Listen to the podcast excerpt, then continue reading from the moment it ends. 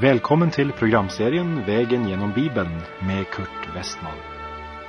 Och vi håller nu på med kapitel 12 till och med 25 i Första Mosebok om trosfadern Abraham. Programmet är producerat av Norea Radio.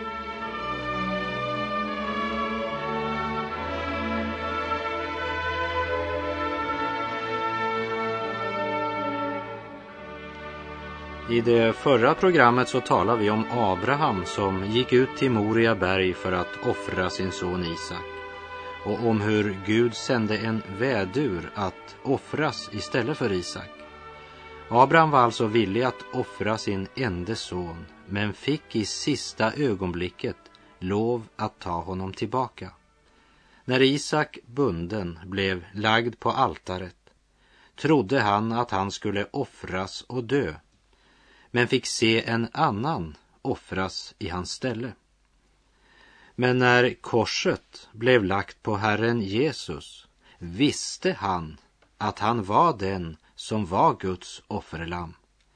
Förutom korsets tyngd bar han också din och min synd. Och så hängde han där på korset och över honom utöste Gud sin vredes bägare för att bestraffa synden. Och så stod Jesu fiender runt omkring och skrek. Må Messias, Israels konung, stiga ner från korset. När vi får se det ska vi tro på honom. Som det står om i Markus evangeliet 15. Översteprästerna och de skriftlärda som skrek det här anade intet om hur lätt det hade varit för Jesus att stiga ner. För det var inte spikarna som höll Jesus fast till korset.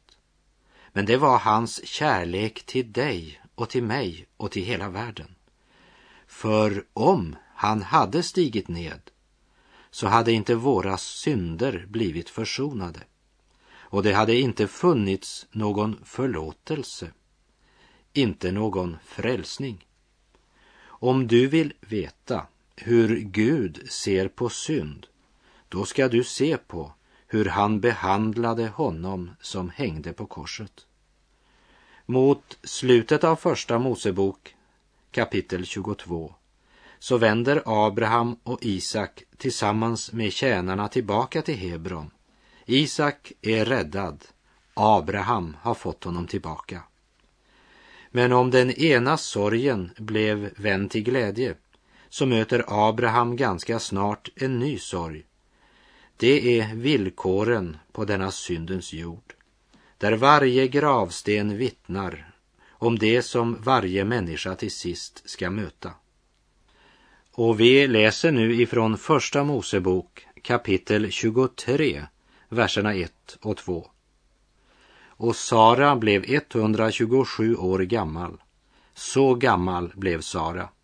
Och Sara dog i Kirjat Arba det är Hebron i Kanans land. Och Abraham kom och höll dödsklagan efter Sara och begrät henne. Så gammal blev Sara. Sara hade precis som du och jag av Gud fått sig givet en bestämd tid att leva. Och det är människans lott att en gång dö och därefter dom, säger Hebreerbrevet. Livstidens längd kan verkligen vara högst olika för oss människor. Men varje människoliv, vare sig det är långt eller kort, så kommer det förr eller sedan till vägens slut. Då måste man ut av jordlivets rum. Och från det rummet går det bara två dörrar. En står det med Jesus på och den andra utan Jesus. Det är alternativen. Vi lägger märke till att Sara blev 127 år gammal. Hon var 90 år då Isak blev född. Så Isak var nu 37 år gammal. Och det betyder att hon levde när Abraham gick till Moria berg för att offra Isak. Vi får veta att Sara dog i Kirjat Arba, det vill säga i Hebron. Och nu får vi se Abraham från en ny sida nämligen den sörjande. Sara blev 127 år. De fick ett långt liv tillsammans. Och när Abraham nu gråter så är det inte bara därför att det är skick och kultur, men det är verklig sorg. En länk har brustit. Och vi läser i vers 3 och 4. Därefter stod Abraham upp och gick bort från den döda och talade så till Hets barn. Jag är en främling och gäst hos er. Låt mig få en egen grav hos er så jag kan föra min döda dit och begrava henne. Abraham stod upp och gick bort från den döda. Tron är aldrig upptagen för länge med döden, för den har den levande Gud för ögonen. Döden är gränsen för Satans makt. Tron har sin blick riktad mot uppståndelsen. Och Abraham tvekar inte ett ögonblick att bekänna att han är en gäst och främling i förhållande till Hets barn. Tänk, Abraham kallar sig själv för en gäst och främling i det land som Gud hade lovat honom. Och vi läser i vers 5 och 6. Då svarade Hets barn Abraham och sade, hör oss, Herre, du är en Guds hövding ibland oss. Begrav din döda i den förnämligaste av våra gravar. Ingen av oss ska vägra dig sin grav till att begrava sin döda där. Det är ett fantastiskt generöst erbjudande Hets barn här kommer med. Han kan bara välja fritt bland de förnämligaste av gravar som Hets barn har. Så det är tydligt att Abraham har gjort ett väldigt intryck på Hets barn. De kallar honom en Guds hövding ibland oss. Och vi läser vers 7 till och med 9. Men Abraham stod upp och bugade sig för landets folk, Hets barn. Han talade med dem och sade om ni tillåter att jag för ut min döda och begraver henne, så hör på mig och lägger ut för mig hos Efron, Sohars son, så att han ger mig den grotta i Makpela som tillhör honom och som ligger vid ändan av hans åker. Mot full betalning i er krets må han ge mig den till egen grav. Här möter vi ett gott exempel på hur en kristen bör färdas och handla i förhållande till dem som står utanför. Även om det är sant att evangeliet gör en människa oberoende av denna världens barn, så lär oss samtidigt Bibeln att vi ska vara hederliga och ärliga mot dem. Som vi kan läsa till exempel i Första Thessalonikerbrevets fjärde kapitel, verserna 11 och 12.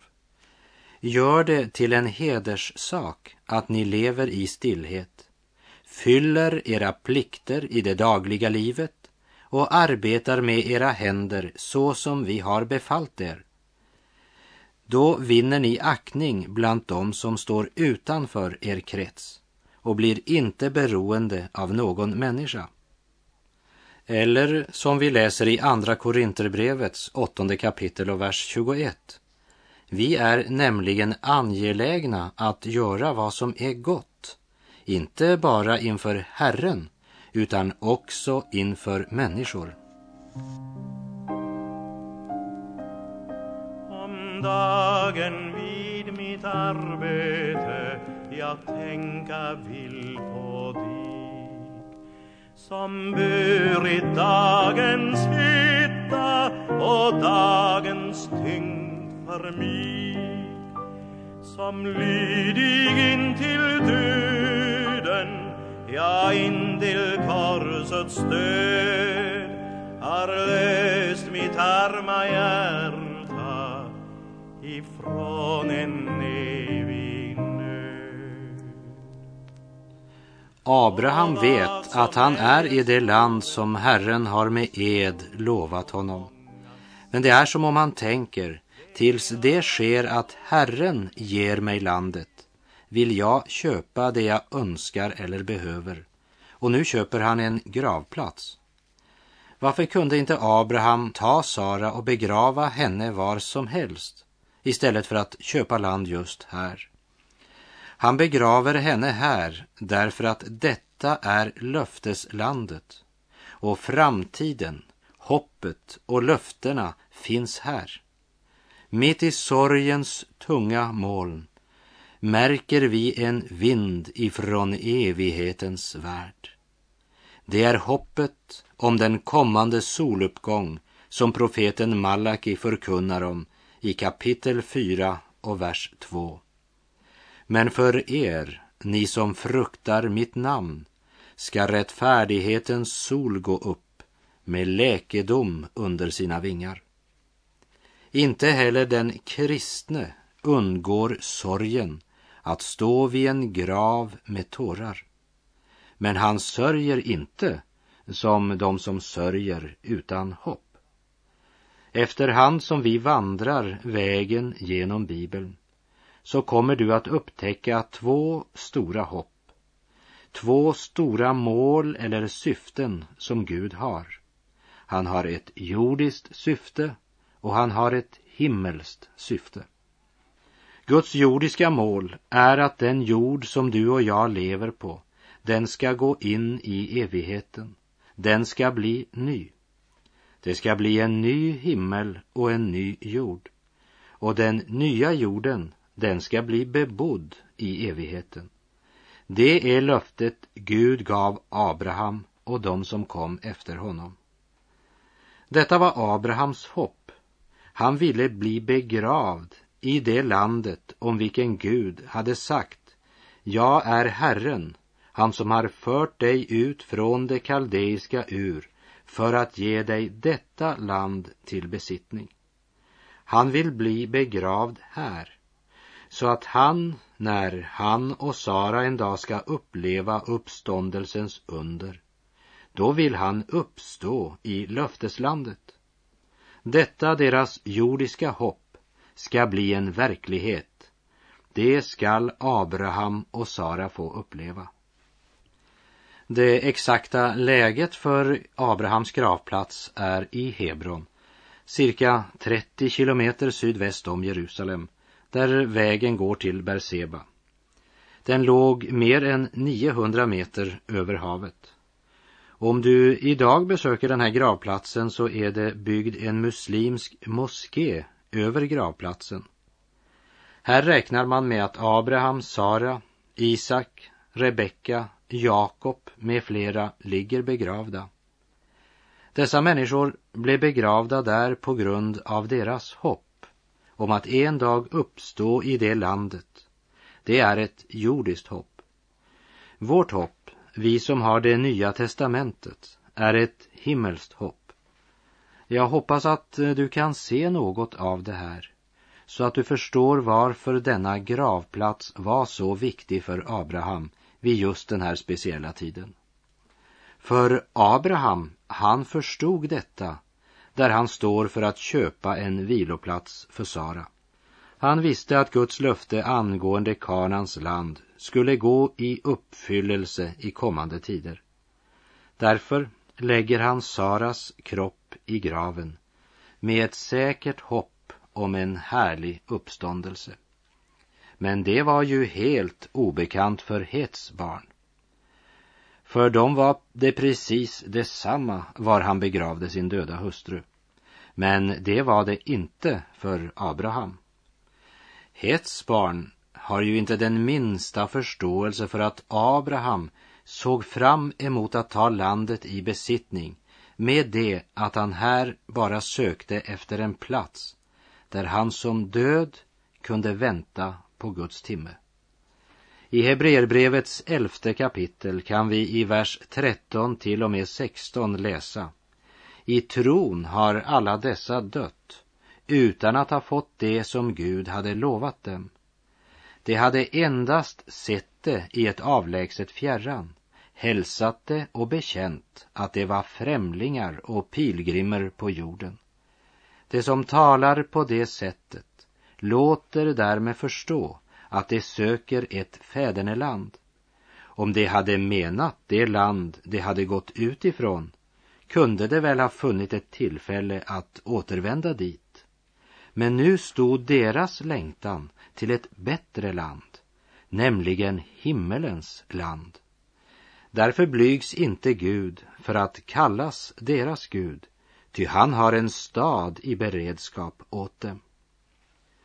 Så detta kapitel 23 i Första Mosebok visar hur en troende i visdom och ärlighet ödmjukt ska vandra bland denna världens barn. Och det här kapitlet visar oss också det välsignade hopp som alltid skulle leva i den troende. Och vi läser vers 10 till 12. Men Efron satt där bland Hets barn och Efron hetiten svarade Abraham i närvaro av Hets barn, alla som bodde inom hans stadsport, han sade, inte så, min herre Abraham, hör på mig, jag skänker dig åken.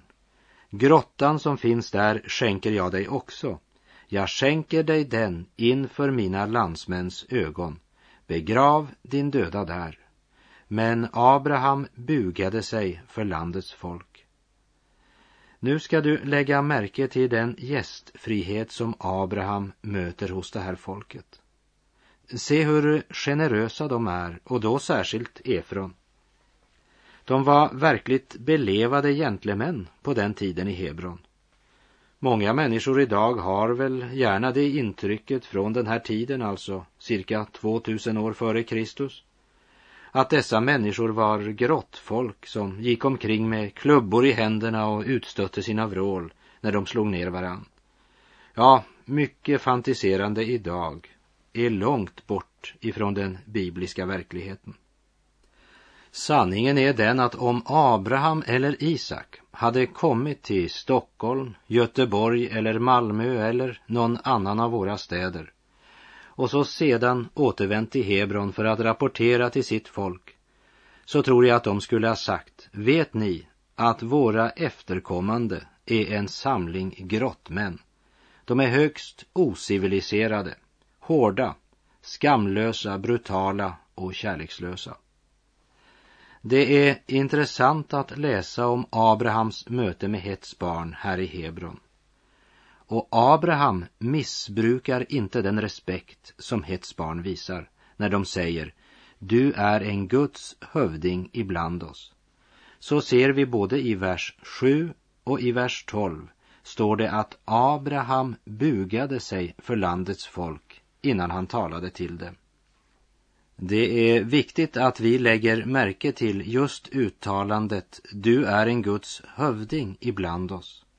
För det vill säga oss att eh, även om Hets barn inte kunde förstå Abrahams eviga framtidshopp så visar ändå detta uttalande att ganska stor andlig sans och förståelse kan du möta även bland Hets barn. Deras vittnesbörd om Abraham visar det. Abraham ägde inte ens en näve jord. Dock var han en Herrens prins. Det hade de lagt märke till. Ja, det ska vara säkert. Du behöver inte jordisk rikdom för att utöva andligt inflytande. Och vi läser från vers 14 till och med 20. Då svarade Efron Abraham och sade till honom, min herre, hör på mig. Ett jordstycke till ett värde av 400 siklar silver, vad betyder det mellan mig och dig? Begrav du din döda. Och Abraham förstod Efron och vägde upp åt honom den summa som Efron hade nämnt i närvaro av Hets barn, 400 siklar silver, sådant silver som var gångbart i handel. Så skedde det att Efrons åker i Makpela, mitt emot Mamre, själva åkern med grottan som fanns där och alla träd på åkern, så långt som dess område sträckte sig runt omkring, blev överlåtet åt Abraham till egendom inför Hets barn, inför alla som bodde inom hans stadsport. Därefter begravde Abraham sin hustru Sara i grottan på åkern i Makpela, mitt emot Mamre. Det är Hebron i Kanans land. Åkern med grottan som fanns där blev så av Hets barn överlåten åt Abraham till egen grav. Eh, sannolikt så är det här alltså den plats i Hebron där den muslimska moskén har blivit byggd. Och den räknas bland muslimerna för en av de viktigaste moskéerna i världen. Den i Mecka är naturligtvis den absolut viktigaste för dem. Men detta är viktigt att komma ihåg eftersom också araberna har sina rötter hos Abraham. Ismael var ju Abrahams son som han fick med tjänstekvinnan Hagar från Egypten. Och jag tror att vi en dag ska få uppleva ett helande av Abrahams familj. Då efterkommande efter Isak och efter Ismael ska gå hand i hand som bröder. Och det kan endast ske i kraft av Kristus, i kraft av syndernas förlåtelse i Jesu blod. Jesus är vägen, sanningen och livet. Han är vårt hopp om vi är svenskar, egypter, israeler, iraner eller rumäner. Guds frälsningserbjudande gäller alla folk, stammar och tungomål. Min vän Viktor som är arab och verkligen haft ett personligt möte med Jesus. Han var för en tid sedan i Israel i Jerusalem och han sa Vet du Kurt, sa han, det skedde två stora mirakel eller under den dagen. Det första, en judisk messiansk församling kallade en arab till att tala och det andra miraklet, araben sa ja.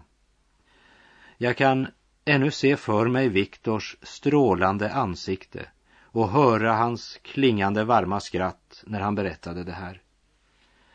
Kapitel 23 slutar också med att ännu en gång stadfästa att Sara blir begravd i grottan i Hebron i Kanans land. Hon dog i löfteslandet. Salig är den som får leva och får dö i Herrens löften. Och det är min bön och min önskan att Gud också hos dig min vän skulle genom ordet och anden skapa en längtan att leva där och dö där, vilande i Guds löften. För Bibeln säger att det finns ett himmelrike, ett land där ingenting kan dö, där vattnet rinner rent och klart i älven och fågelsången aldrig skall ta slut. Och med det så säger jag tack för den här gången. På återhörande om du vill. Herren vare med dig. Må hans välsignelse vila över dig. Gud är god.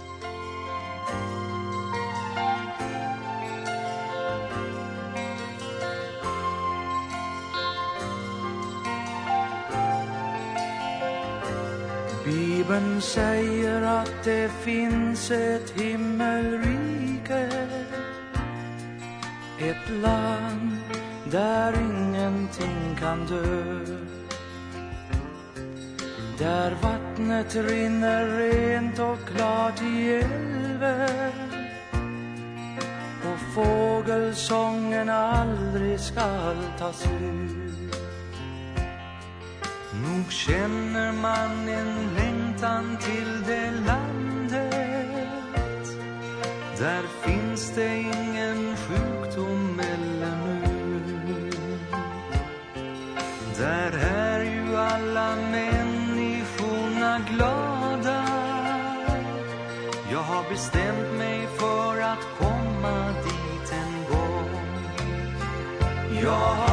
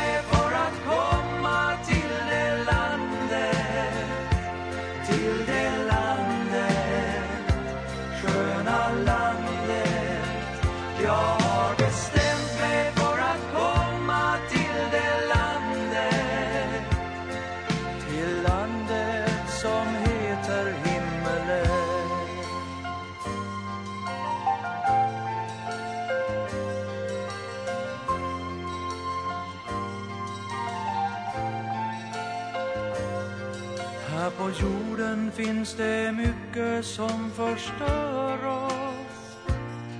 All vår ondska, all förgiftning av vår värld. I det landet där är allting rent och ljuvligt. Alla strålar av Guds härlighet och ljus. Du och jag, vi kan få komma till det landet om vi barnsligt tror på Bibelns sanna ord. Det som säger att Guds son kom hit till världen för att ge sitt liv till räddning för vår jord. Jag har bestämt mig